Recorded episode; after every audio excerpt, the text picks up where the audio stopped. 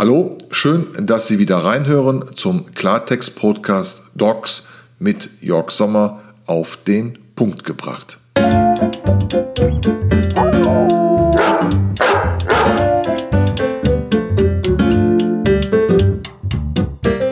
Folge 2 Welpe zieht ein die Hundeschule. Die Podcast-Folgen Welpe zieht ein beschreiben die täglichen Herausforderungen im privaten und im beruflichen Alltag. In dieser Folge geht es um das Thema Für Senja beginnt nun die Hundeschule. Somit berichte ich heute aus der Hundeschule House of Animals in Langenfeld im Gespräch mit Hundetrainer Bernd Degenhardt. Und es geht in dieser Folge erst einmal um das Grundsätzliche. Weitere Beiträge werden folgen.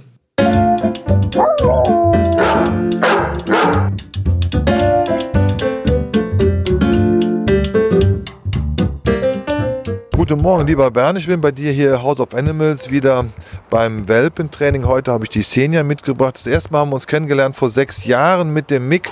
Ich kann mich gar nicht mehr daran erinnern, äh, wie damals die Welpenzeit vom Mick war. Äh, schon ganz spannend mit der Senior. Und jetzt sind wir seit der neunten Woche hier bei dir im äh, Welpenkurs und Welpenspielkurs. Erzähl mal kurz, worauf kommt es da an? Ja, hallo Jörg. Worauf kommt es an? Also erstmal kommt es darauf an, ähm, dass der Kunde ja, der sehr verunsichert wird, sich in fachmännische Hände begibt und seinen Hund zu uns in die Welpengruppe bringt, weil er einfach möchte, ähm, was ist mit meinem Hund, wie verstehe ich meinen Hund, was tut er da. Also das heißt, wir haben zuerst mal die Sozialisierungsphase, das ist ganz wichtig. Das heißt, der Hund geht in eine Interaktion, Spielen, Beißhemmung, verschiedene Dinge, die er mit anderen Lebewesen, vor allen Dingen den Hund, erlernen muss. Das heißt, wir lernen die Körpersprache. Was ist das Schwanzwedeln? Was ist eine Rutenhaltung? Was ist eine Ohrhaltung? Was ist Körperhaltung? Wann wird aus dem Spielen ein Raufen und irgendwann eine Situation, die ein bisschen ernster ist, wo wir als Menschen auch eingreifen müssen, weil wir den Hunden, was leider Gottes äh, sehr oft draußen äh, erzählt wird, die Hunde machen das unter sich aus. Und hier geht es halt einfach darum, dass wir dem Hund zeigen, dass man ein bisschen Rücksicht nimmt bei kleineren Hunden, dass man das ein bisschen sortiert nach Größe, dass kein Hund mit einem Trauma aus dem Welpenkurs herausgeht. Da sind wir bei dem Thema Sozialisierung und Beißhemmung, ne? Beißhemmung wird ja schon bei den Welpen in der Wurfkiste erlernt, unter den Geschwistern. Ab der vierten, fünften Woche fangen die an, richtig in die Interaktion zu gehen, richtig zu spielen. Und da lernen die Hunde halt auch, was es heißt, wenn ich einen anderen Hund beiße, einen anderen äh, Welpen, dass da was zurückkommt. Die lernen einfach eine gewisse Hemmung beim Beißen. Und das wird im Welpenkurs nochmal geschult und nochmal verstärkt erlernt, weil das ist wichtig, dass der Hund lernt, wie ich mit Artgenossen umgehen muss. Das ist extremst wichtig für das spätere Leben. Nun habe ich ja beim letzten Kurs mitbekommen, dass viele Hundehalter gar nicht einschätzen können, die Welpen raufen auf einmal miteinander und jetzt sind die total verunsichert, weil die natürlich auch bellen, äh, die Zähne werden geflecht äh, und so weiter. Wie, wie, äh, wie empfindet der Hundehalter das dann, wenn die einfach hier zu wild werden? Die Hundehalter sind sehr, sehr oft überfordert in solchen Situationen. Ähm, zum einen muss man einfach den Hundehalter begreiflich machen, dass man, wenn der Hund überfordert ist, wenn eine Situation sich etwas zuspitzt und vielleicht eskalieren könnte, dass man dann als Mensch eingreift und die Situation trennt. Zum einen, um zu zeigen, hey, das ist nicht gut für deinen Hund, da kannst du mal eingreifen. Wenn aber jetzt zwei Hunde gleich groß und gleich gewichtig sind, kann man gewisse Dinge laufen lassen bis zu einem gewissen Punkt, damit der Hundehalter einfach versteht, dass das auch eine Art der Kommunikation ist, die der Hund erlernen muss. Das ist ganz wichtig für den Hund. Ich würde ja bedeuten, der Hundehalter muss auch die Körpersprache des Hundes lernen. Absolut. Er sollte wissen, was tut mein Hund da, wo befindet er sich jetzt gerade und äh, was kann ich dafür tun, um meinen Hund für irgendwelchen Traumata oder Verletzungen zu schützen? Ja, das ist wichtig. Und über das Lernen der, äh, der Körpersprache erfährt dann der Hundehalter, ob es auch ein richtiges Spielen ist.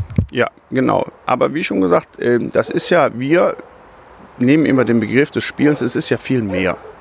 Es ist ja wirklich, da werden schon Strukturen geschaffen, da werden Rangordnungen geklärt, ähm, auch über das Spielen. Und das ist ganz wichtig. Und manchmal kocht das ein bisschen hoch und da muss man dann halt als Mensch auch schon mal einwirken und auch dem Hundehalter erklären, was sein Hund da gerade tut. Jetzt hast du vieles zum Thema Welpenkurs gesagt, was alles darin vorkommt. Jetzt gibt es bei dir noch den Welpenspielkurs. Das ist ja eigentlich was ganz anderes. Ja, du musst mal die Maus zur Seite nehmen. Die versucht hier gerade ihre eigenen Wege zu finden. Welpenspielkurs. Sag mal kurz was zu deinem Welpenspielkurs. Es geht immer darum, dass viele Leute Angst haben, draußen ihre Hunde laufen zu lassen. Und wir bieten den Kunden einmal die Woche an, dass sie einfach nur zum Welpenspielen kommen. Da dürfen die herumtollen, spielen, natürlich alles unter Beobachtung und die Kunden können einen Kaffee trinken. Ich erkläre was dazu. Wir machen auch immer ein Frage-Antwort-Spiel. Die können ein paar Hausaufgaben mitnehmen, können sich etwas aufschreiben. Aber wichtig ist mir halt in dieser Zeit, dass die Hunde sich sozialisieren können, über das Spiel halt auch sehr viel erfahren, was tue ich da, was mache ich da und auch was daraus lernen. Lernen heißt, und du hast gerade auch gesagt, äh, mitschreiben, das machen ja die wenigsten. Du bist einer hier, der immer deine Gäste, deine Teilnehmer auffordert, auch Schreibmaterial mitzubringen, dass sie mitschreiben, weil sie nach zehn Minuten vielleicht nicht mehr wissen, äh, was, sie, was du alles erzählt hast, was deine Trainer alles erzählt haben. Und äh, ich finde eine ganz tolle Idee, du machst dieses Welpen-Tagebuch. Ja, also wir machen ein Tagebuch. Also grundsätzlich machen wir in der Hundeschule ein Trainingstagebuch weil ich finde, es ist einfach für die Kunden wichtig, äh, die haben Fragen, die ihnen in der Woche einfallen, wenn sie nicht in der Hundeschule sind, die sollen sie aufschreiben. Sie sollen aber auch ein Trainingstagebuch führen, um sich auch ein bisschen selber zu kontrollieren, um einfach zu sehen, was habe ich diese Woche geschafft, was habe ich getan, was habe ich nicht getan, ähm, um sich auch selber einschätzen können, wie viel habe ich trainiert. Und was mir auch ganz wichtig ist, dass die Leute sich die Aufgaben, die wir hier aus der Hundeschule den Kunden mitgeben, aufschreiben, damit sie die in der Woche nacharbeiten können, weil der Hundetrainer ist der Hundehalter selbst. Wir sind ja eigentlich Menschentrainer. Wie viele Kurse gibst du so in der Woche zum Thema Welpen? Also äh, die Welpenkurse, äh, wir haben erstmal zwei spezielle Kurse rein für Welpen, aber wir haben zum Beispiel montags ein Rückruftraining innerhalb der Hundeschule. Da dürfen die Welpen auch dran teilnehmen. Die dürfen auch mittwochs zur Leinenführigkeit kommen. Dann haben wir freitags äh, von 16 bis 18 Uhr im Außenbereich Training äh, in zwei verschiedenen Städten. Da dürfen die Kunden auch dazu kommen, aber immer so, dass sie den Hund nicht überfordern. 20 Minuten, Viertelstunde vielleicht. Ja, und dann haben wir zum Beispiel auch den Rückruf im Außenbereich, wo der Welpenhalter auch hinkommen kann, um seinen Hund äh, für den Rückruf zu trainieren. Bernd, super interessant, vielen Dank. Das war unsere erste, unsere erste Folge hier zum Thema Welpenkurs, Welpentraining. Da folgen demnächst noch weitere Themen. Das erste, was wir, glaube ich, jetzt gemeinsam machen werden, auf der Webseite dieses Tagebuch für unsere Hörer mal bereitzustellen unter Talk About Dogs. Da wird die Szene ja auch zum Therapiehund ausgebildet. Da werden wir auch darauf noch eingehen, was wir alles an Trainingserfolgen verzeichnen können. Und da freue ich mich drauf. Bernd, vielen Dank hochinteressant. Ja, wir haben schon eine Ankündigung für die nächsten Themen. Das wäre einmal die Gewöhnung. Sag mal kurz, ganz kurz was dazu. Ja, äh, bei der Gewöhnung geht es halt wirklich darum, ähm, den Hund an gewisse Umweltreize ranzuführen, zu gewöhnen. Das erklären wir dann ausführlich im nächsten Podcast, ähm, damit wir einfach mal erklären, was ist der Unterschied einer, zu einer Sozialisierung und Gewöhnung, weil das sehr oft auch vermischt wird. Dann wäre der nächste Beitrag Überforderung. Ja, Überforderung ist auch ein ganz wichtiges Thema. Ähm, wir leben heute in einer so großen Leistungsgesellschaft und die Leute sind der Meinung, der Hund müsste nach fünf Wochen super hören, der müsste rein sein und der müsste auch zehn Stunden allein bleiben können. Und da muss man einfach den Leuten einfach mal sagen, dass es nicht geht. Für mich das spannendste Thema, was du auf der Agenda hast, ist das Thema Lernverhalten.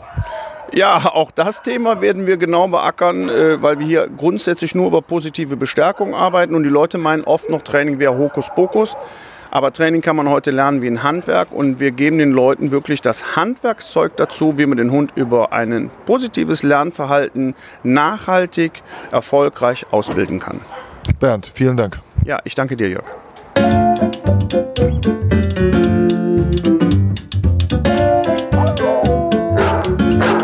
Das war der Klartext-Podcast von Jörg Sommer. Ich freue mich, wenn Sie mich liken, wenn Sie mich bewerten und ich freue mich, wenn Sie wieder bei Dogs reinschalten. Bis zum nächsten Mal.